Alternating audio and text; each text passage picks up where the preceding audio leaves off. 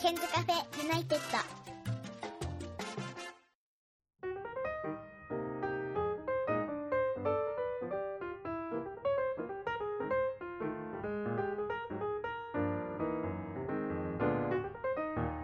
こんにちは101健です。え今日はズームの向こうには社会人になったばかりのリッキーさんです。Welcome to the show. How are you?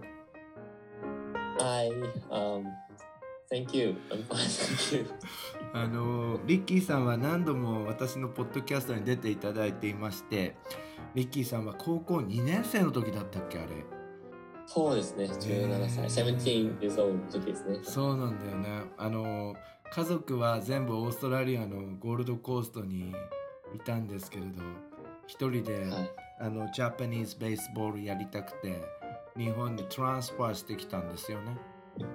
そうでそうす。、and はいそこでですねたくさんの日本のですねあの習慣とかも先輩たちから習いながら野球部のはいドミトリーライフを送っていたわけですよね。でそれであのまああれからもう7年8年経ちまして気がつくと、家族みんなが日本に戻ってきていてで今埼玉県に住んでいるっていうことになっておりますけれどもでリキさんはですねあのこの間あの大学を卒業したんですけれどもあの The university、uh, was a same as me なんですよね私と同じ大学を卒業して、で今社会人をやっているっていうことなんですけれどもなんか英語あんまり使わなくなっちゃったんですね全く使ってません。あの高校の頃は英語がすごいよくあの出てきてたじゃないですか。まあそうですね。あれあれと今同じくらい？それとも落ちるの？だいぶ落ちます。だいぶ落ちる。最近はボディーラングエージで何とかしようっていう気持ちで英語を話してますね。あそうなんですね。まあそんなリッキーさんなんですけれども、えー社会人になりまして、えー今ですね、えー教育事業とかを展開している会社に勤めておりましてまあ社員は、えー、と今4名ということなんですけど学生時代からいろいろやっていました、えー東京学生エスコートの活動であるとかそういう教育事業に特化した、えっと、会社で働いているということで今日はいろいろとお話を伺っていきたいと思います。よろしくお願いいたします。よろしくお願いいたします。はいえーまず今リキさんがですねやっている活動なんですけれども主にどんなことをやっているのかあの日本語でも英語でもいいので教えてください。はい。迷えーっと、そうですね。まずじゃあ僕が今うんやってることとしては、えーまあ、教育事業やってるっていう話をしたされてたと思うんですけど、うん今ちょうど大学生向けに教育事業を、うんえー始めまして今年の6月から、うんえー始めましてで一応プログラムの名前がまあチェンジメーカーズカレッジっていう Change Makers Courage、はい、うん。どういう意味なんだろあの、まあ、意味としては、えー、とチェンジメーカーっていうあの、まあ、社会に変化を与えていくみたいな人のことをチェンジメーカーっていうう、うん。そういうの言い方があって、うん。でそれそういう人をまあ作るというそういう人を育成するための、うん。えーカレッジうん。大学、うんうん。えー意味ですね。はい、うん。え大学生は、えっと普段は大学があるのであと今コロナのパンデミックになっているところなんですけどどういう形でそして、まあ、時間帯とか曜日的にはどんなあタイミングで、えーそのリキさんたちがやっている教育サービスを受けられるんですか？はいえー今は、えーうん。平日の夜に、えー授業を行っていて週2でやっております。週2あの月曜日木曜日の夜の時間7時からですね。7時から行っています。えー。なんかさっき打ち合わせで、えーなんか就職活動前の大学生をターゲットにしているということだったんですけれども合ってますか？そうですね、うん。まああの全員が就学あの就活中ではないんですけど、まあ、就活中の子が多かったり今4年生だったりしてもうほぼ、えー就活が決まっている子たちが参加していることが多多いですね今回は。うん。So what is a participant's desire to take part in your project? mainly. どんな感じなんで mainly すか、うん。Okay um so mainly 急に緊張する Um, so the participants mm. uh, they have a desire to mm. understand. To, they want to understand themselves, like mm. they want to know what they want to do in the future. They want mm. to know what they, what their passion, what mm. they, what they have, what they want to do in mm. the future. And but in reality, in mm. universities, they don't teach what they want to do they don't ask Mm. like they only have classes that they only have classes that for to for uh, to get the credit to Mm. to only to graduate not to actually think about the future Mm. so i think that's not uh, that, so mainly they want to know what they want to do in the future or Mm. they they want to know themselves うん、 mainly うん、みたいなあ感じですーわかりましたあの簡単に言うと、 まあ、大学ではいつも学術的な勉強ばっかりやってるからその自分の内面自分はどんな人間なのかとかどんな情熱があるのかとか将来どういう、まあ、キャリアを形成していきたいかみたいなその大学で教えてくれていないことをそのリキさんたちがやってるプロジェクトでは、えーまあ、一緒にこうワーカワークショップとかやりながらあのこう考えていこうっていうものなんですね。はい。そうです。なんか面白い取り組みだなと思うんですけどこれっはい。て今何人ぐらいの参加者がいるんですか、えっと6月から始めて、うん。で3ヶ月間のプログラムなんでで今ちょうど2期目をスタートしてでうん。1期目に12人参加してくれて、ほうほうで2期目に今回も10人参加してくれたので合計22人が一応今なるほどね。参加してくれましたね。はい。これなかなかそのコロナの中で、まあ、大学でそのアドバタイズメントアクティビティできなかったと思うんですけどあのはい。Could you tell me the way of、uh, spread、uh, う your ん。project? どういうふうにしてこう宣伝していったんですか？Um, okay, so first, not, not first of all, but um, we mainly um, 英語やっぱオーストラリアから帰ってきて時間経つと出てこない。日本語で？日本語でいきます、まあ、あの英語でいけそうな時は英語で大丈夫ですよ。えどそうですね。そうどうすんどうしてんの？どうやってその宣伝活動すしたんですか？口コミ？えっと、主に、そうですね、口コミですね。人のつてを書いて、うん。あの本当に地道に説明会開きます。うんで、自分の友人とかに、まあ、こういうプログラムやってるんだけど、ちょっと紹介していける人いないかなとか、うんまあ、ほぼほぼ一つでで、今回はもう、本当にパワープレイで集めたっていう形ですね。なるほどねあの今ねこのポッドキャスト大学生の方も結構聞いてるので多分興味があったらちょっと私にまで連絡いただければリキさん紹介させていただいて大丈夫ですよねあの、全然問題ないです。これえ大体3ヶ月のプログラムでいくらぐらいかかるんですか？えなんですね。いうんて10万円かかります。なるほど10万円で自己啓発をしたり内面のところをよく考えたり、はい。えーそして、えーとまあ、フューチャープランをするっていうことね、そうですね。はい。えーどんどんなプログラム内容なんですか？えっと、はい。えープログラム内容としては、えーまあ、合計、えー全部で、クラスとして20クラスぐらいあるんですね。えっと、で、うん。月目があって、うん。で、土曜日も実は授業もしてて、それ各週で2週間に1回授業してるんですけど、まあ、どんなことをするかっていうと、平日の授業は主にあの対話をするんですけれど、うん。まあ、対話といっても、あの、まあ、たえーそうですね、えー対話をしながら授業を進めていくんですけど、えーなんで基本的に一方的に何か話すというよりかは、うん。この10人で、その、僕たちも準備してきたトピックをみんなで話し合うみたいな形が多いですね。で、えー内容としては、うん。えーまず自己理解をすることが多くて、うん。まあ、自分が今までどんな人生を歩んできたのかとかを振り返ったり、まあ、それを実際にみんなでシェアをしたり、うん。今自分がこうどういうモヤモヤ違和感を抱えているのかっていうのをまあ可視化するワークとかうん。自分が内面的にどういうところに痛みを感じてるのか、うん。これを言うとなんか誰かに嫌われるんじゃないかとか。うん。うん。いやそれってなんでそういうあの経験そういうふうに思うんだろうねっていうのをすごくやっぱ人生を振り返るときになんかこういう経験があったからそういうことがあったんじゃないのっていうのをすごくこう内面のディープな話をあの一個一回一回やっていきますね。なんかまさにこのアクティブラーニングと同じですよね。あそうですね。こう自分の在り方を結構考えるうん。っていうのがベースにありますね。ね、そのさカリキュラムみたいなのってさすごいあのテクニカルな感じがするんですけれどそれは、はい。えどこからその情報を得たんですか？またなんかその先生みたいな人がいるんですか？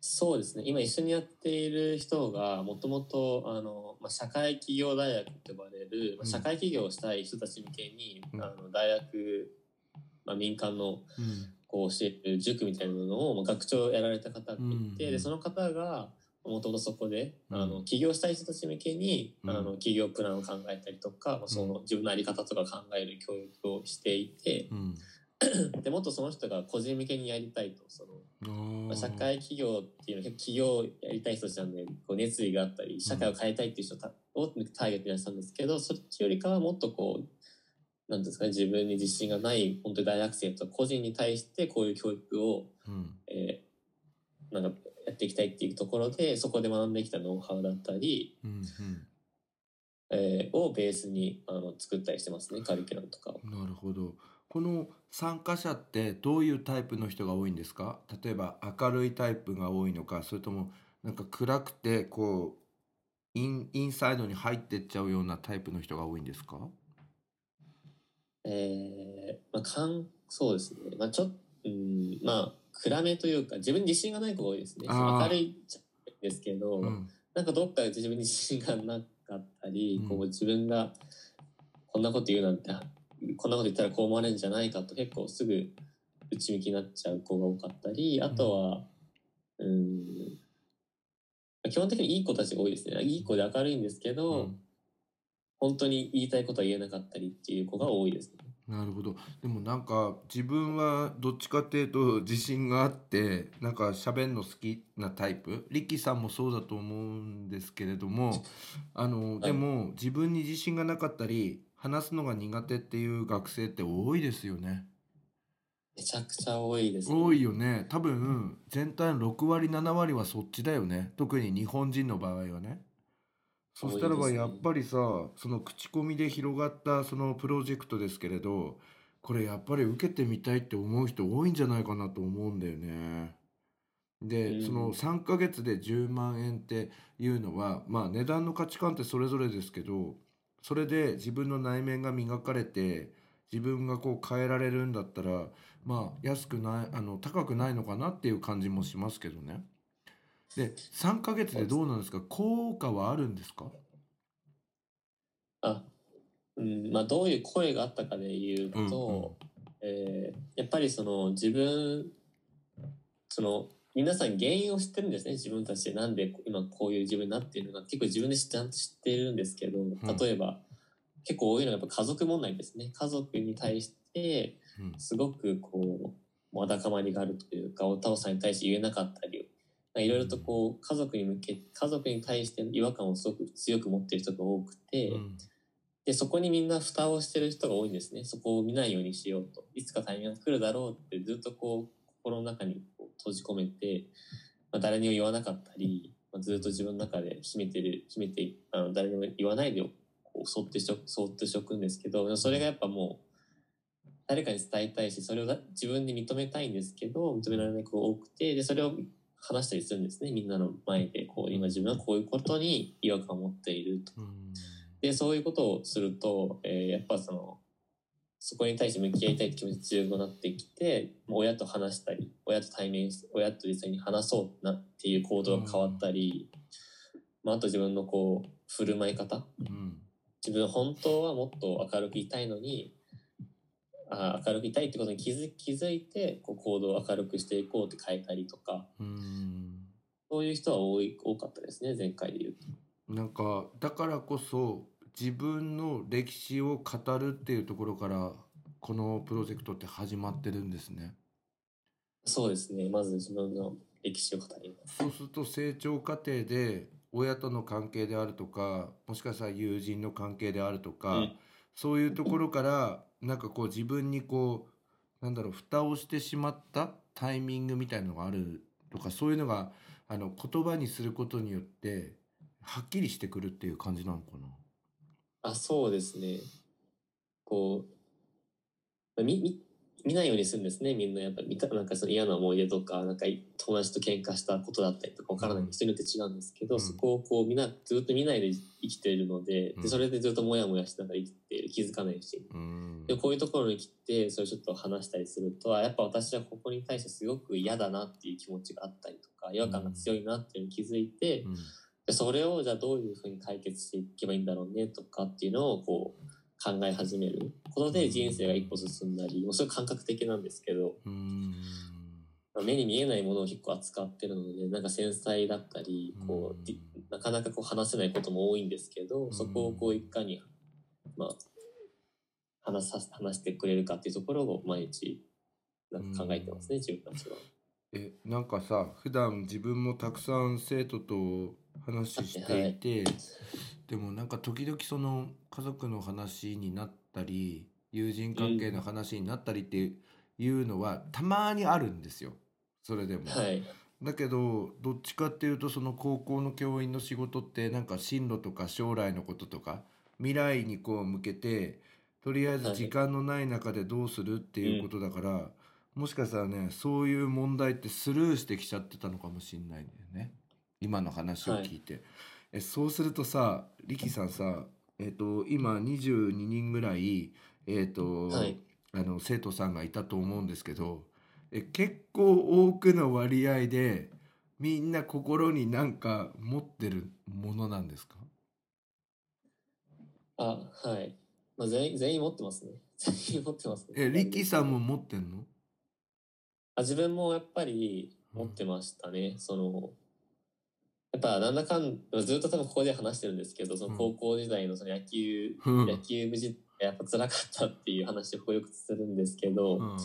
やっぱ改めて僕はまだ多分許して許してなかったってまだまだ結構感情的になっちゃうな自分はっていうのに気づいてこういうワークをしてて一緒にやりながら。うん。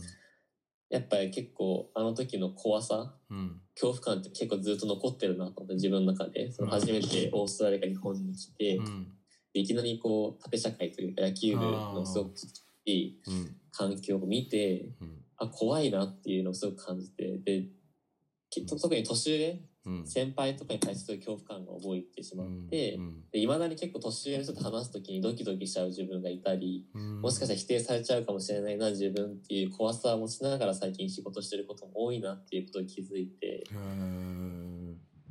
でもなんかリッキーさんさ、はい大学行ってなんかそこら辺の殻破れあのなんか破った感じはありますよね。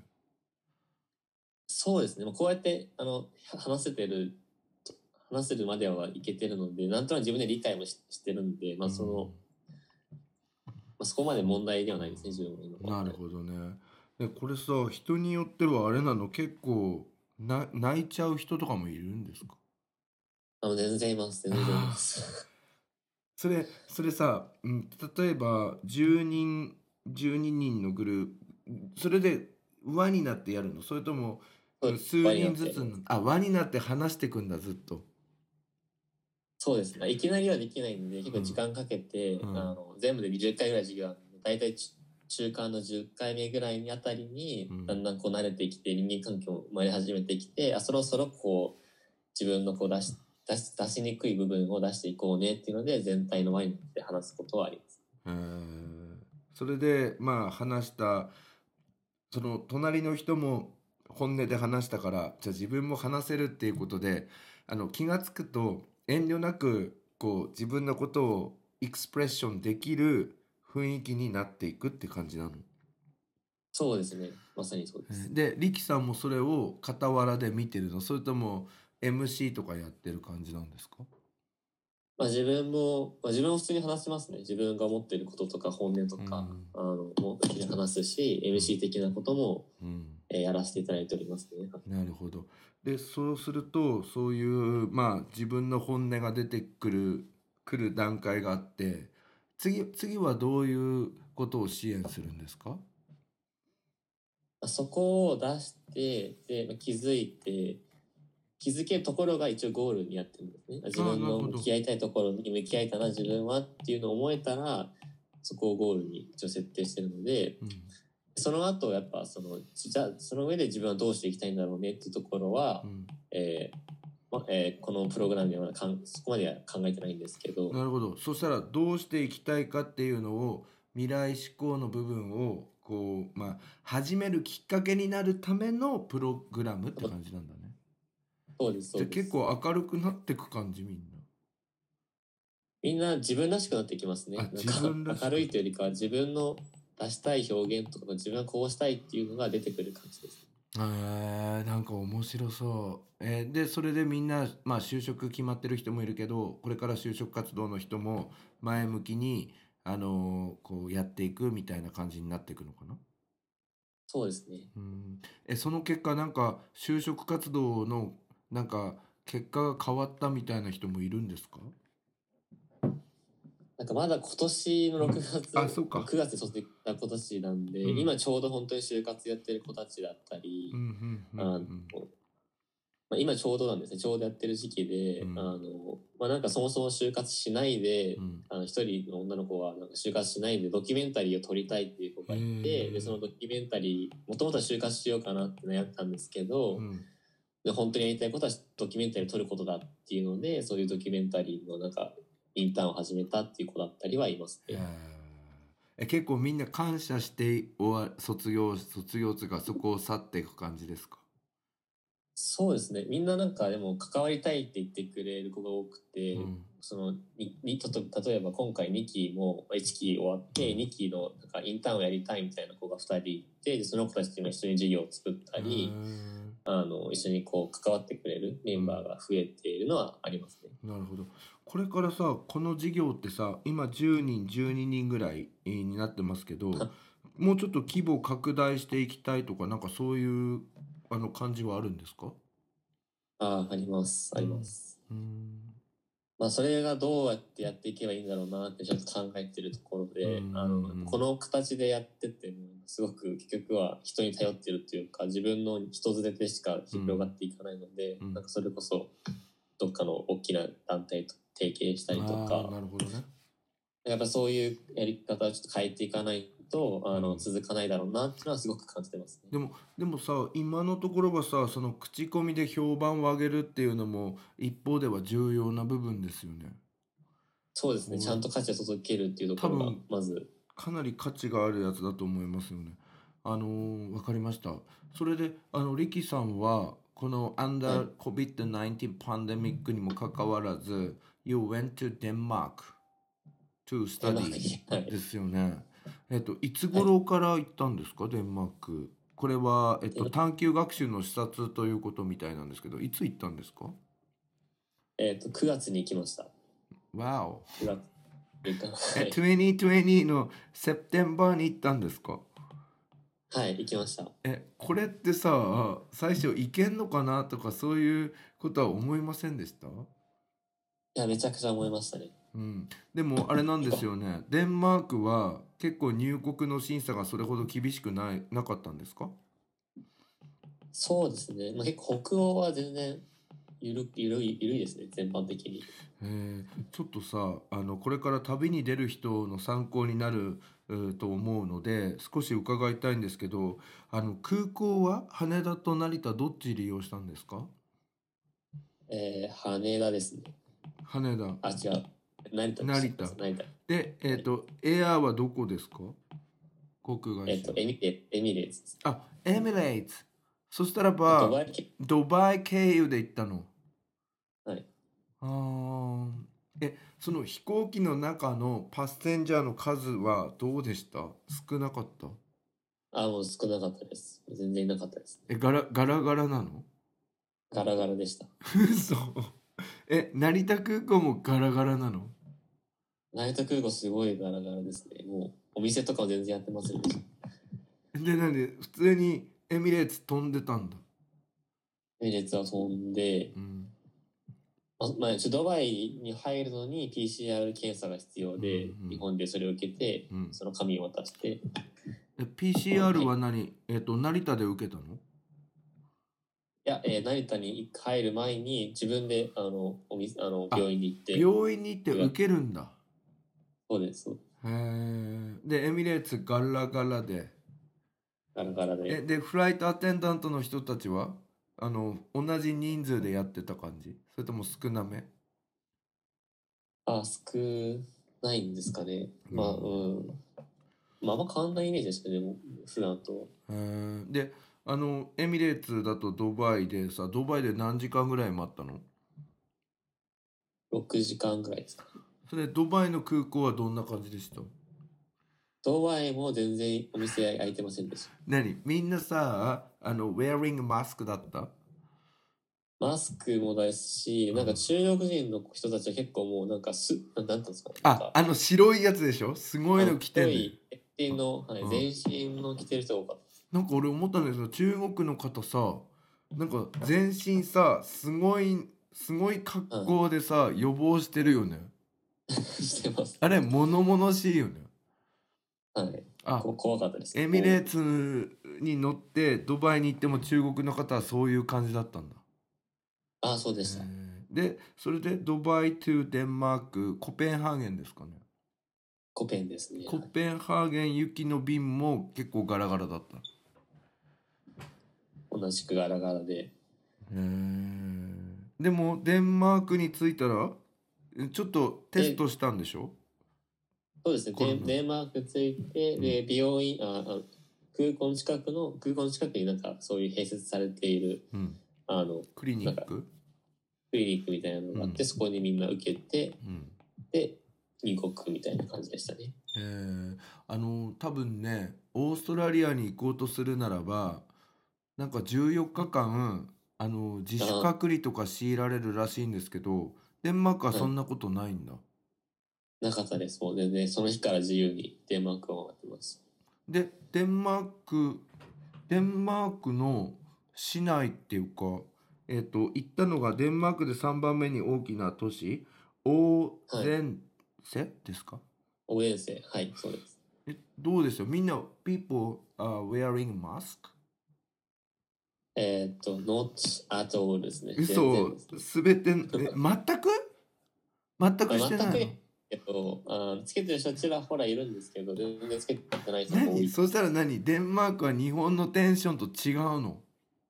あ、違います。全然違いました。何？もう普通なの？はい。あの、あなんか国としては、えーっと、ロックダウンするかしないかみたいなことは話したりしてるんですけど、うん。その国民レベルで言うと全然、あの、結構自由ですね、みんな。え何それは違和感感じませんでした？まあ、僕自身もあんまりコロナ怖がってないんで。ダメだよ。マジかよ。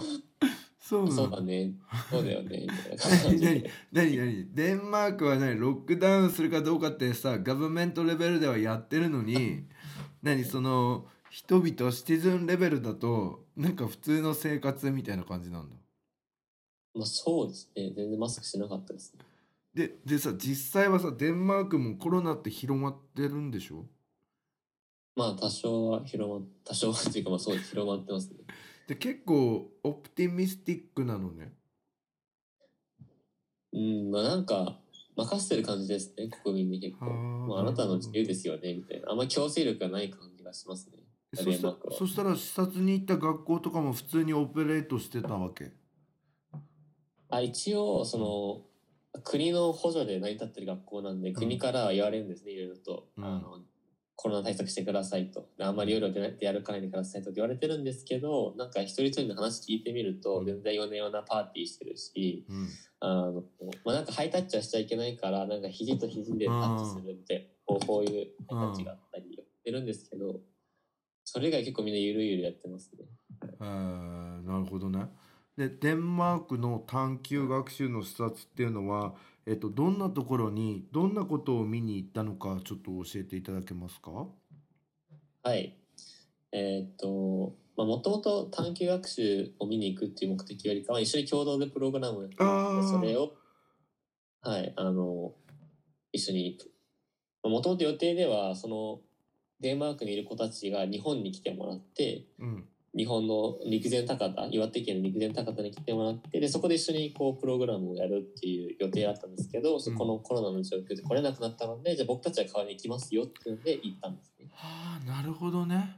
はい、であここで一緒にプロジェクトを一緒に作ろうっていうので1週間であのプロジェクトのアイディアをみんなでこうまあ叩き台とじゃないですけどこう案を出し合ってこういうプロジェクトがあったらいいねっていうのでデンマークと日本と一緒に共同でプロプロジェクトを作るっていううん。ワークショップです。ね一緒にやってきましたね。えどどんなワークショップをしたんですか？なんかそこでまあ出たアイディアとしてはなんか SDGs を解決するためのカードゲームを作ろうみたいなのアイディアが出て、じゃあその SDGs を、まあ、いろんな人たちに広めるために、まあ、どういう仕組みがあったらどういう仕掛けカードゲームのどういう仕掛けがあったらいいんだろうねっていうのをなんか話し合ったりするっていう。う。ん。えデンマークデンマークサイドは何歳ぐらいの人たちと一緒にプロジェクトをし組んだんですか？デンマークは、えー高校卒業者ばっかりの19歳の男の子女の子だったり、うんうん。あとは日本から来てる子もいるんですね。そこに通ってる子もいてう、ん。20その人は29歳8歳ぐらいのちょっと上年上の人がいたり、結構バラバラですね。あのうん。年年齢は。ええ。でそこでどんな学びを得ましたか？あすごく、えーまず、まあ、そもそもこういう学校があるっていうことがすごく僕はやっぱ面白面白いなと学びにななったんですね。でこういう学校ってどういう学校かというと、うん。まあ、17歳から誰でも入れる学校ででもともとそのテストとかそういうものがあるわけではなく、うん。あのなんか何かを測る何かを資格を取得するとはそういう目的ではなく自分のまあ人生を振り返ったり自分がどうしていきたいのかっていうのを考える場所ですよっていうそういうそもそもテーマテーマというかそういうテーマの学校なんですね。学校のコンセプトが。ええな何年間いるの？そこの学校には。1年間ですね大体。えなんかそれ一こういう学校日本にないじゃん。ないですないです。まだまだないです。へその考え方自体がすごく面白いなと思ってでデンマークではもうこういう学校がもう70校ぐらいあ50校50校ぐらいあって、うん。結構前からずっと運営しているんですね。うーん。あのなんかね日本だと結局高校3年生の時に将来どうすんの、はい。どうすんの？はい。何やんの？って、はいいやいやいやまだ決まってねえよみたいな。うんだけど焦らせられるじゃない。どうすんだよみたいな。でもデンマークの場合は一回高校卒業してから1年間じっくり考えて将来デザインしようよみたいなコンセプトの学校があるってこと、そうですそうです。面白いねこれ。そう決まってる子は別にそのまま大学行っていいんですね行っていいですねとか決まってるんでこれやりたいってなったら大学行きます。うんでも決まってない子は、まあ、1年いいてもいいし、もう1年行きたいと思うんで、もう1年行ってもいいです。で僕が行った時3年ぐらいもそのフォルケホイスコールに通ってるっていう人もいました。決まんなければ一応1年単位だけどまた次の年も来られるってことなんだまあ違うところに行くんですよ。違うフォル、違うフォルケホイスコールに行って。そうかで70こで個あるからえごめんなさい、はいちなみにそのスクールの名前もうちょっとゆっくり言っていただくとなんていう？えっと、フォルケホイスコーレですね。フォルケホイスコーレ。ホイス？ホーレココーレです。コーレコーレ。これってさデンマーク語なのかな？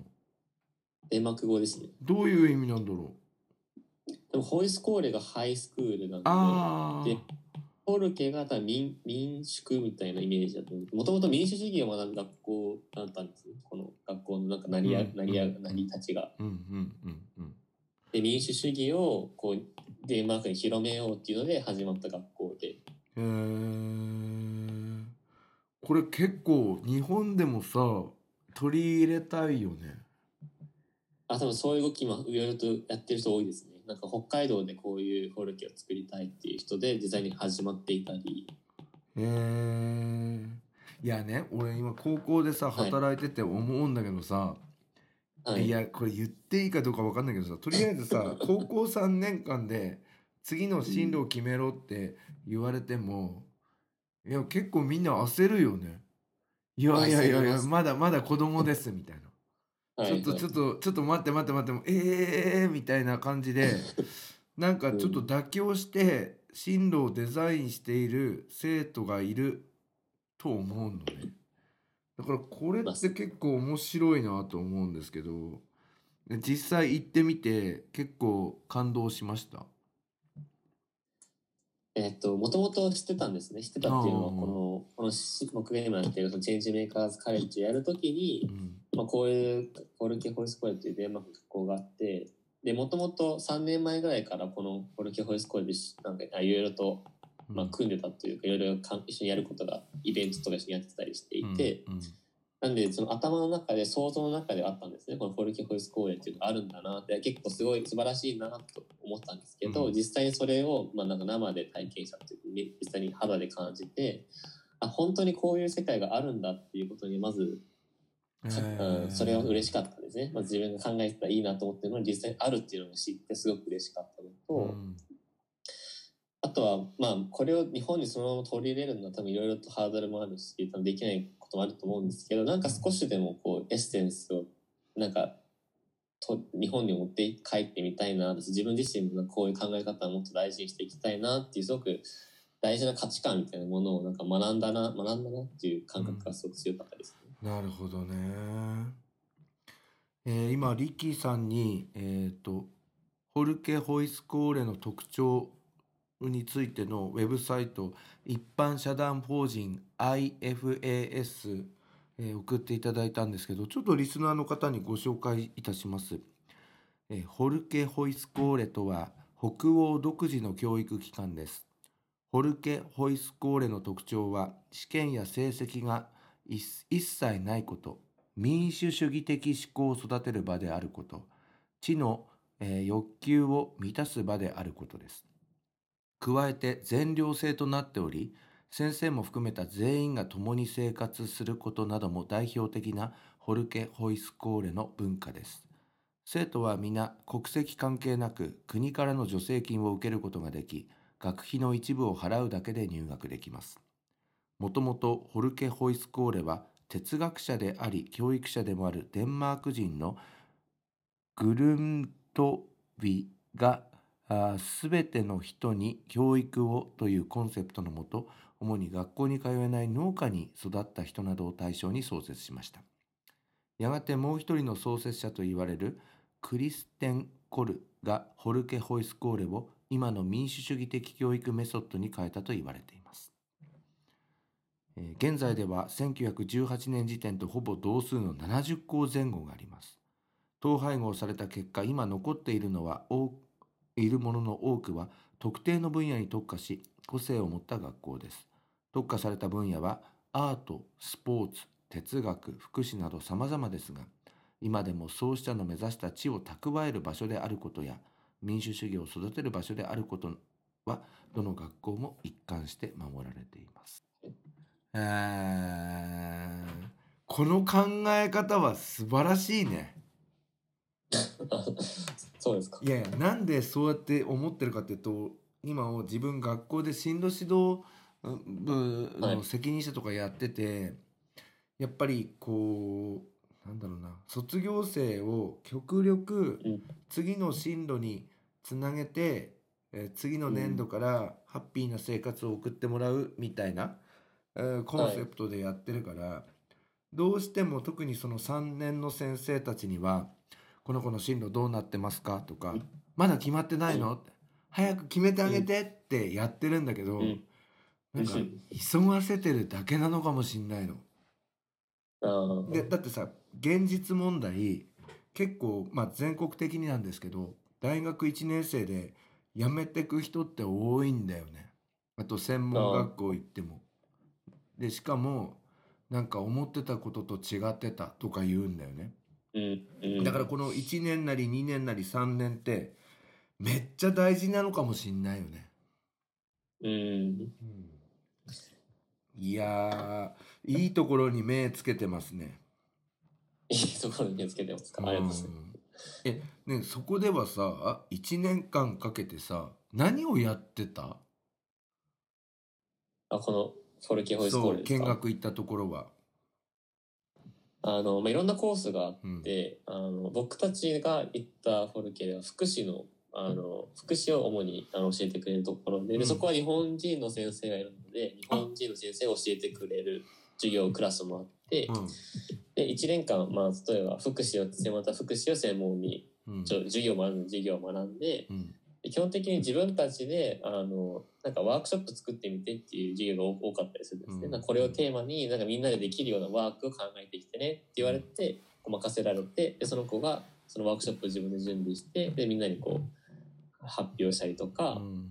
であとは結構、あの、外に出るアクティビティも多くて、なんかジムに、普通にジムっていうクラスがあったり、あの、うん。馬の、馬をの、馬に乗ってホースライディングっていう授業があったり、あとは農業ですね。農業のそのうん。畑とかもあるんで、そこの畑を作ったりするとか、結構こう体験もたくさんあって、うん。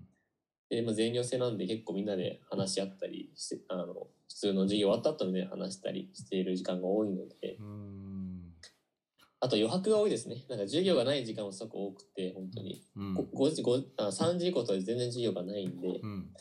3時以降はみんななんか自由に時間を過ごして、うん自分の好きなことをするっていう、うんなんか、自由な学校ですね。うんなんかね今ちょっと、はいまあぶっちゃけ言うとあの、はいはい力さんの時の学年主任の先生って福田さんだよね。はい。で俺福田先生はいあの動画にも出てたでしょ？福田先生。どメガネの先そうメガネのメガネの。で福田先生とこう一緒にプロジェクトを立ち上げて学校改革みたいなのをやってるんですよ。お今今今ちょっといろいろやっててでね これさ福田先生が考えてることがなんかリッキーが考えてることとなんかかぶってんだよね。あのね、あ、福田先生ですか？はい。そうなのあの、うん、と俺のやり方って高校3年間のビジョンの形成がですねうん、最初職業観を養う1年の時に、はい。で、はい2年の時に文系か理系かを決めるみたいな。でうん3年になって進路先を決めるっていうこの3つの階段を上る形なんだけど、はい。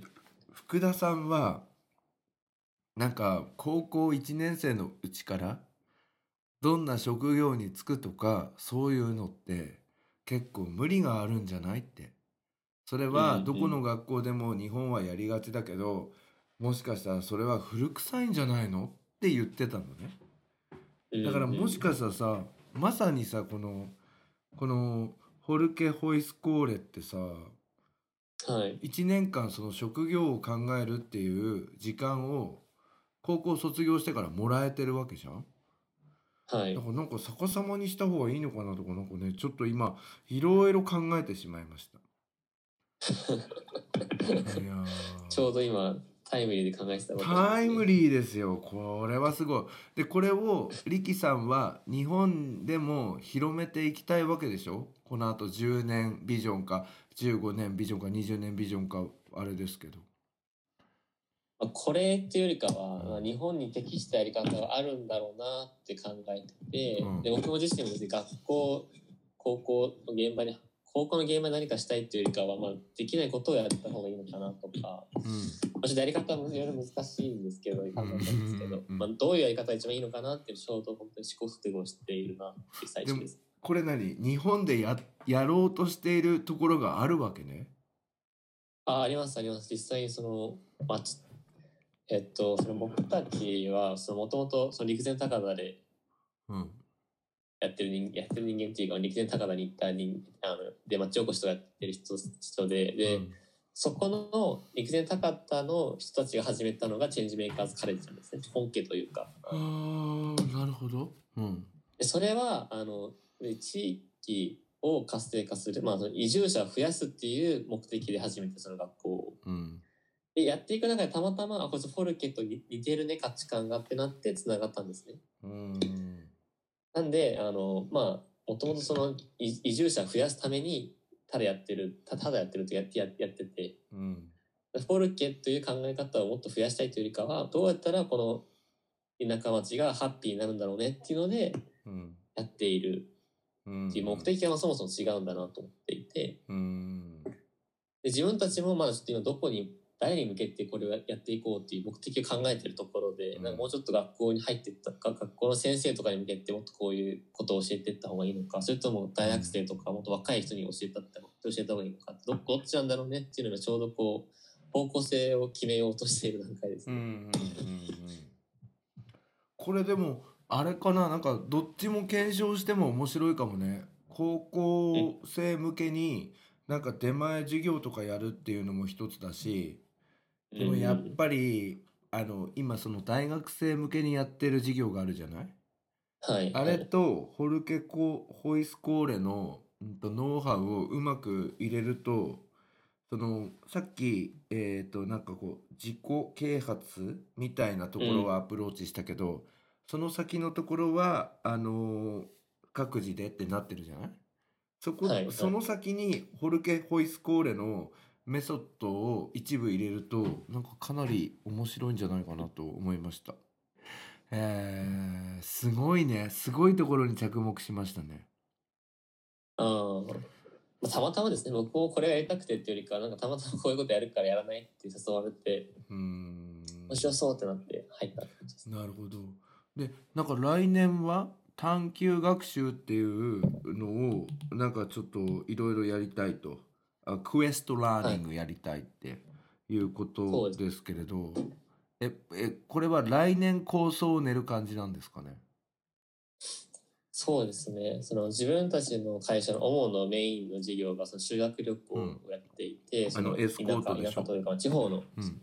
高校中中高生が東京に来た時にその東京の子たちをあ大学生がその子たちを案内するっていうのメイン事業なんですけど、うんぶっちゃけそのコロナで来年できるかできないかっていうのがまあまだ不確定んないよね。うん。はい。もう何とも言えないのでで学校もなんと学校もやっぱイエスって言えないその行くって言えないところで、うん。まあやっぱお互いにこうどうしていこうっていうところで新しい授業を考えた方がいいよねっていう流れでじゃあこの大学生を学校に派遣してでそこであの、まあ、SDGs を考えようとかそういうワークショップを、えー提供してうんそこで、まあ例えば総合の総合総合短期の時間に例えば大学生がそこに入って一緒にワークショップやるっていうなんかそういうのもそういう授業をて授業というかそういう機会を提供できるかもねっていうのではじ考え始めているっていう段階ですね。なるほどね。あとこれシェアハウス事業っていうのは何ですか？これは、えっとこれもさっきの高大学生向けの教育事業をもうちょっと広げるっていう意味で、あのやっぱ一緒に住みながら何かを学ぶ方が面白いんじゃないかと、そもそもフォルケホイスクールの全寮制でやってるので、一緒に暮らしながらその中であのそのシェアハウスにあの CMC 的な学びコンテンツを取り入れて一緒に学びながら、あ一緒に暮らしながらまあ週一どっかで授業したりミーティングしたりもっとこの暮らしを良くしていくにはどうしていけばいいんだろうねっていうので考えたりする、まあ、新しい教育の形をそこでも作っていきたいなみたいな。ああ面白そうですね。えー、えリキさんってさいつ頃から教育に関わる仕事がしたいって思うようになったの？あしたいとは思ったことないですね一回も、うん 自分から。あそうなんだ。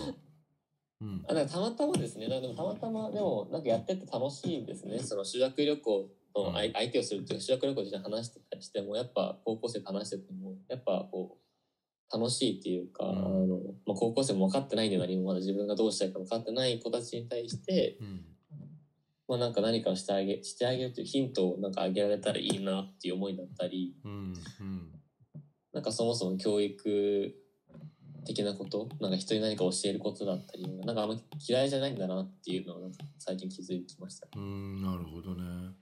いやーなんかすごいなんか今日あのー刺激を受けました。あ本当でちょっすかとこのデンマークの教育学んでみます。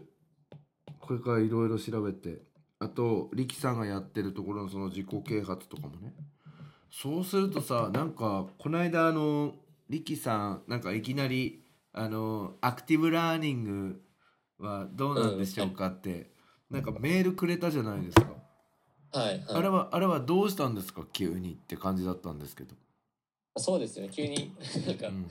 送っちゃったんですけど、うん。まあ、意図を話すと、あの、まあ、学校って一応学習指導よく変わったじゃないですか、2年ぐらいに。おう詳しいはいね、変わりあ変わって、でそれで一応なんか総合総合学習の時間の総合探究に変わったりして、一応名目は変わったけど中身は変わっていないよね全然みたいな話をなんか先生から聞いたんです。これ違う先生から聞いて、うんうん。でみんなこの時間をどう作っケースどういうふうに、まあ、デザインしていくのかっていうのを、まあ、悩んでいる先生が多いんじゃないっていう話を聞いて、うん、なるほど。で、実際うん、実際のところあの、まあ、あの問い先生のところどうなのかなっていう。あのね実際のところこのね福田さんとねなんかねなんか意見バトったのはねこのね 探究の時間の活用っていう話のテーマの会議だったんですよ。これだだからねうちの学校は探究の時間っていうのを適当にしないで本当にやろうとしてるんですよ今。でそのどういうふうに探究の時間をするのかっていうのであの今2つ考えてて、うんとはい。1つはプレゼンテーション能力を高めて、うんう自分のことをエクスプレッションをできるようなあの感じに、あのしていくためにどうしたらいいかっていうので。うんうん。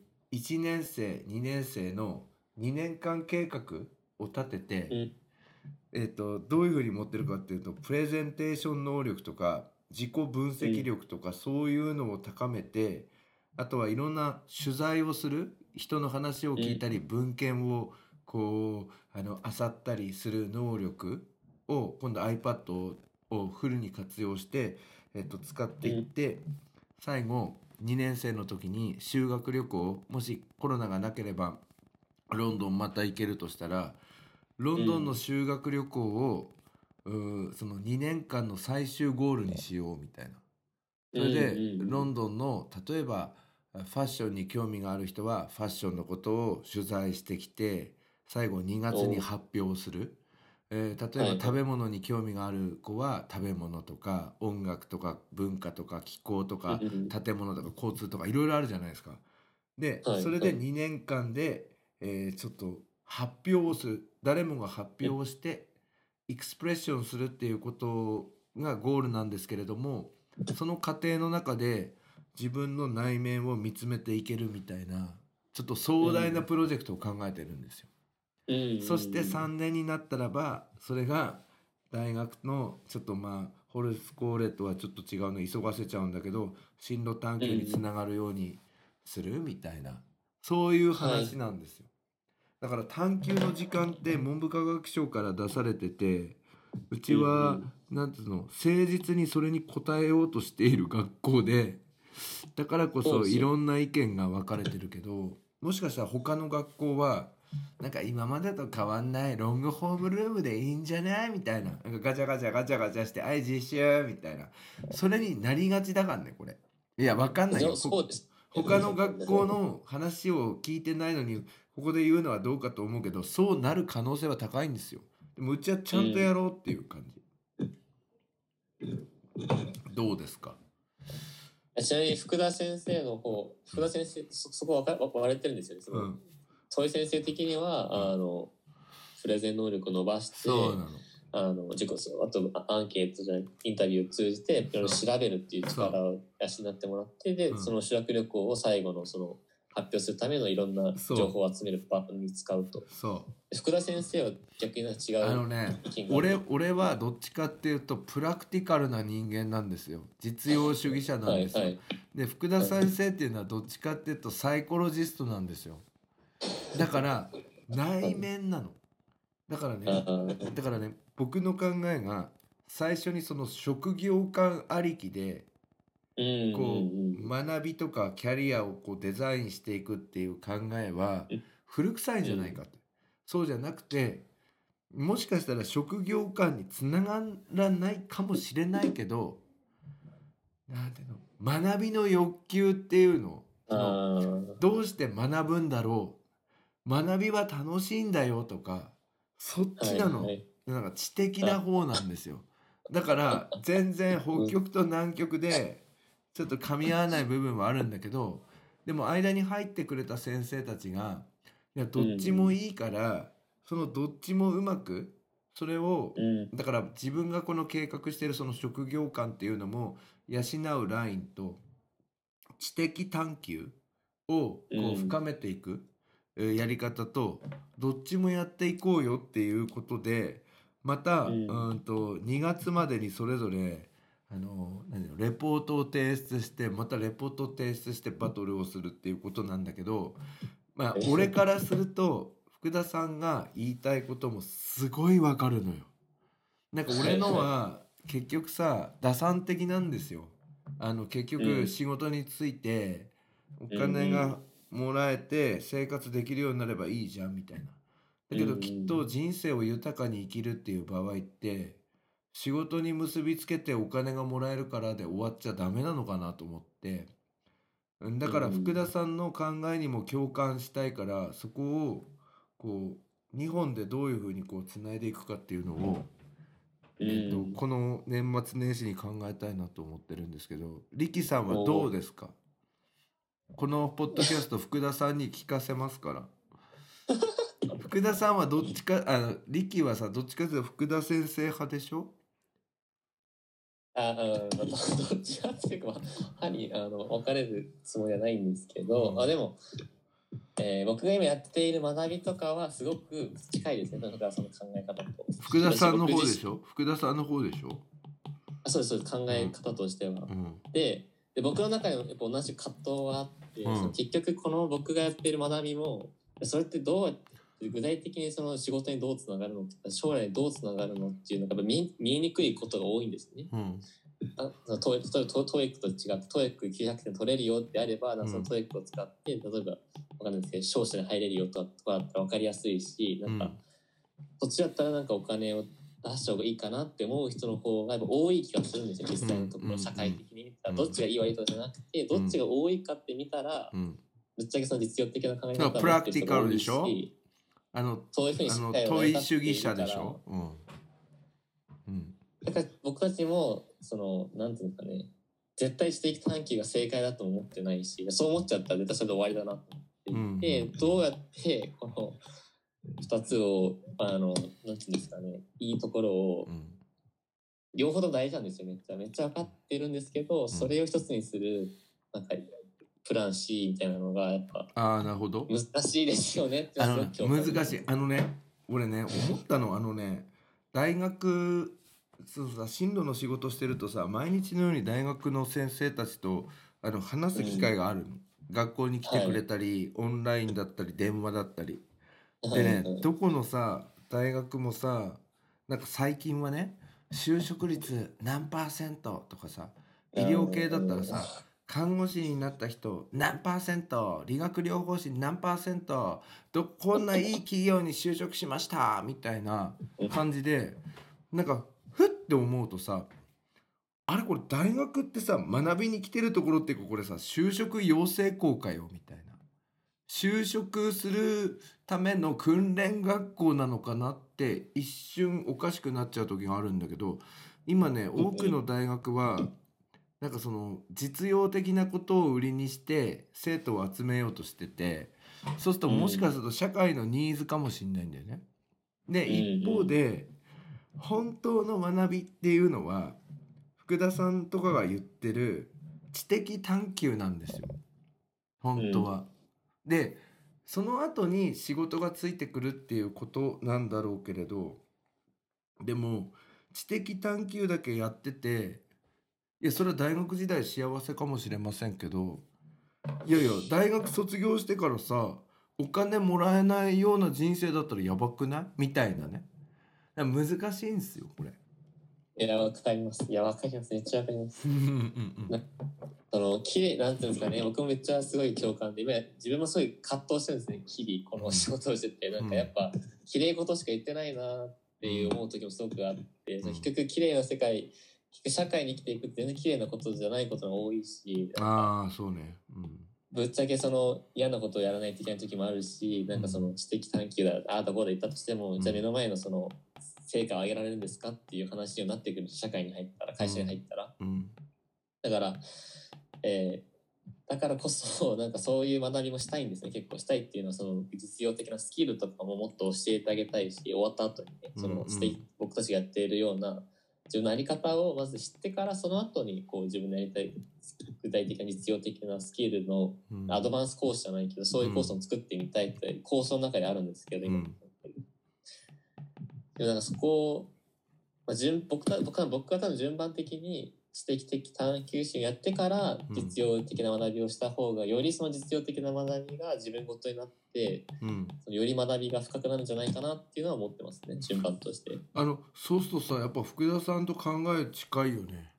12近いです年のうちに知的な探求をして3年から実用的な探求。でも力さんの場合はもしかしたらその4年目に高校4年目っていうかあのさっきのスウェーデンのあのうんホルスコーレ的な構想が必要なのかなみたいな。ホルスコーレって実用的なの？あいや多分あんまり違うよね。普通の大学と比べたら全然大学行った方があのでそのデンマークはと日本と違って、うん。その大学は無料なんですね。お金がかかんないんですよ。ああほうほうほう。コロキホイスコーレもあんまりお金がかからないんで、うん。大学を選ぶっていうことがすごくこう日本日本より多分ハードルが少ないっていうか日本だったら1回大学入るとだったら400万円かかるわけで。かかるかかる。うん。そうするとだいぶコストなわけでそうするとに何回も何回もその選び直しが効かないうん。っていうのでやっぱ一発でやっぱ本当に行きたいところに行かなきゃいけないっていうプレッシャーがかかるしうん。途中でやめられないっていうプレッシャーになるけどでもデンマークの場合だとやっぱ大学を転々とできるんで結構無料でああなるほどね。っていう概念的な違いもあるな。となるほど。ね、力さんどう？この私と福田さんがなんかあの話でこうあのコンフリクトになってる状態っていうのは分かります？いやわかわかね、どどっちもいいことでしょ？いやめっちゃ思いますそれはでそれを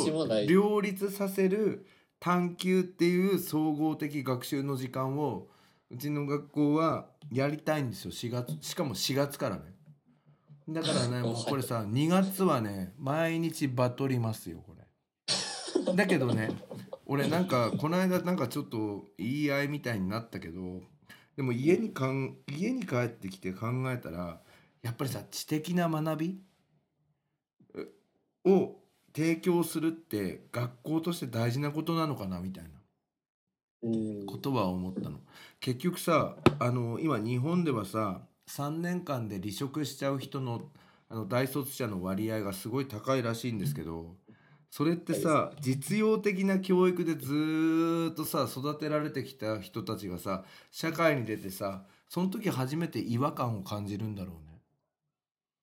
あそうですね。だからそこなんですよでも僕めっちゃいいなって感じたのは、うん。そこをちゃんとバトり合ってるところがすごくいい学校だなってねえねえうちの学校ねで前と違うの。そうそうですよね。なんかびっくりしましたそんなことはあすごいレベルの高い話してるなって今 めっちゃ感感心してましたいや多分いやね多分さリッキーさんいた頃と違うかも。そうですね。もうちょっとほのぼのしてたイメージありますね。ねうちの学校のんびりしてたよね。大学どこ行くんねみたいな うん 独協かみたいな、頑張ってねみたいな感じでしたけど。いやいやなんかすごいいいですね。いや今ね楽しいんですよ。で別にそのバトってるからっつって後でクソ野郎とかそういう気持ちはなくて 本当に尊敬してるからね。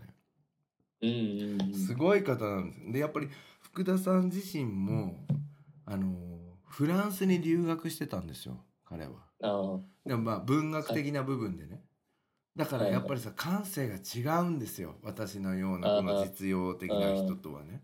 だからあれなんですけど。え面白いでしょ？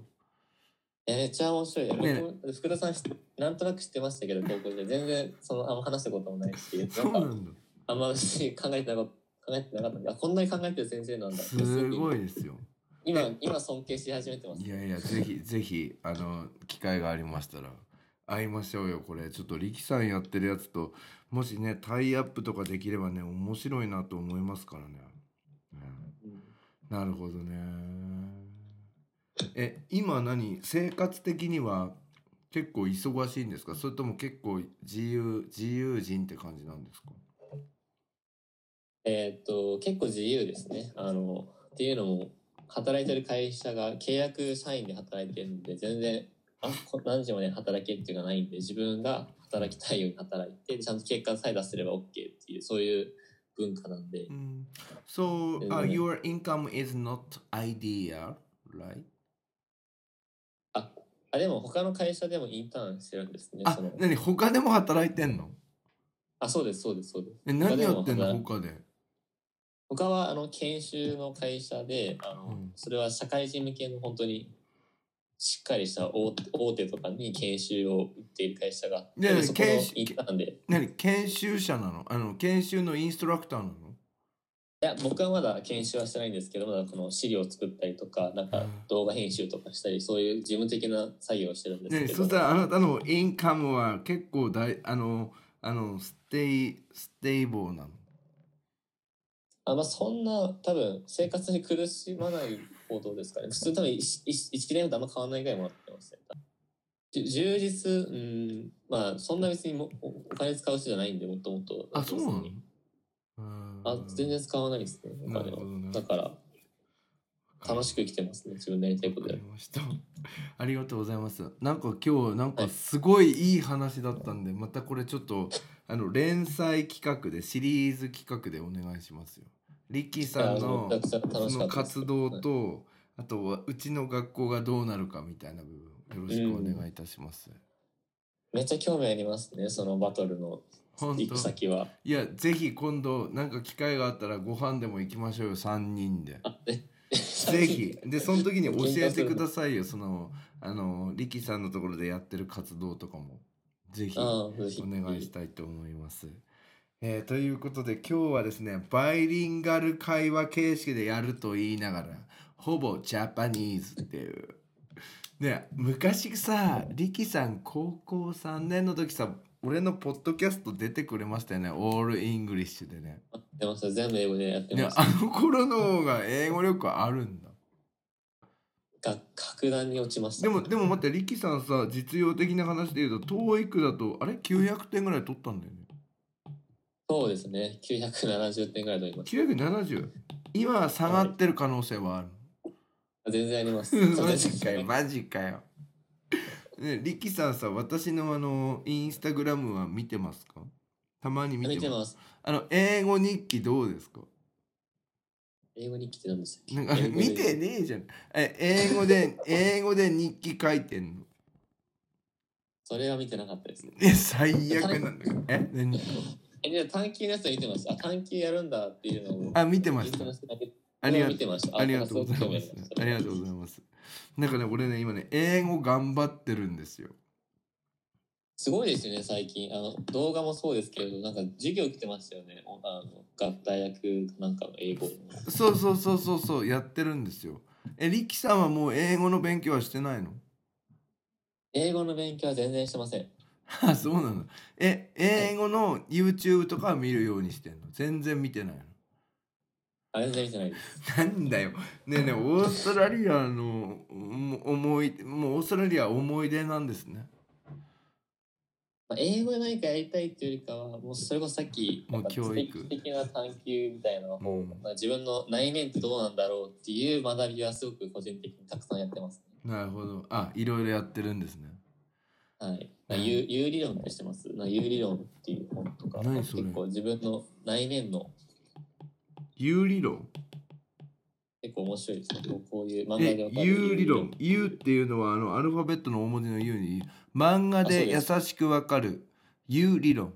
人と組織に、えーイノベーションをもたらす。えちょっと自分もあのチェックしてみたいと思いますこういう本は結構あれですね。自分のこう内面からやっぱ変えていこうみたいなのがやっぱ社会なんかあの求められている感じもするんで企業とかも。なるほど。えちょっと参考にさせていただきます。なんかリキさんはあれなんですよね。俺1年だけ英語を教えて仲良くなって英会話とかする中で。そんであの大学が同じでみたいな。すごい、うんうん。あの思い出に残っている卒業生なんです。You are my フェあの favorite former student なんだ。で、なんか考えてみると、リキさんってさ、卒業してからどんどんこう、広げてった感じ。最初、クリーニング屋で始まって。すごくない？クリーニング屋でバイトして、ガソリンスタンドでもバイトして、塾校もやってみたいな。それからエスコートの活動とかやってって、そのあたりからレベル上がりましたよね。陸前高田に行ってとか。そう、まあ、ねレベルなんですかね。なんか結構、すごいですよね。だんだん楽しくなってきましたね。なんか力さん家に行って一緒にコーヒーを飲んだのが懐かしい です。であの時さなんかあの壁には書いてありましたよね今日の目標はとかなんかあーなんか意識高いことやっあのてました、ね。頃は意識高い系今もだと思いますけどあとミニノートとかもね作ってましたよねああ、やってましたね、ミニノーなト。今でもノートは書いてます、あやっぱ書く習慣っていうのは作ってるんですねそうですね、書く、めっちゃ書きますね、ノートとあか。すごいすごいすごいしかもそのノートいいやつじゃね？ノート。いいですけど、なんですけど。結構いっぱい書いてます、ノートは。わかりました。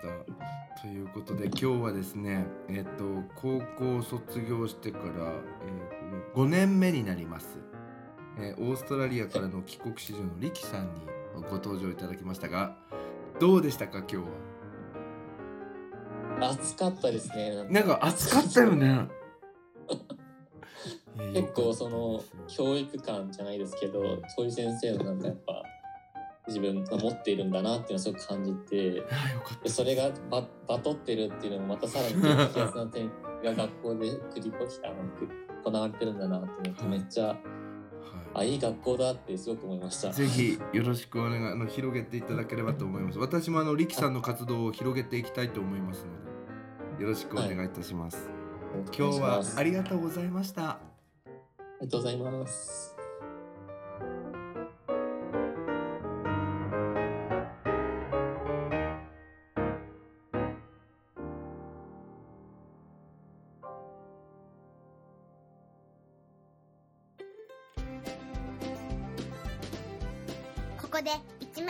101ケンさんに代わってケンズカフェユナイテッドからのお知らせです。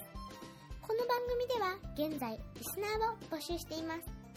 iTunes ストアにあります検索バーにケンズカフェユナイテッドと英語で入れて検索してみてください。無料でダウンロードすることができます。iPod などに入れてぜひお楽しみください。いつでもどこでも何度でも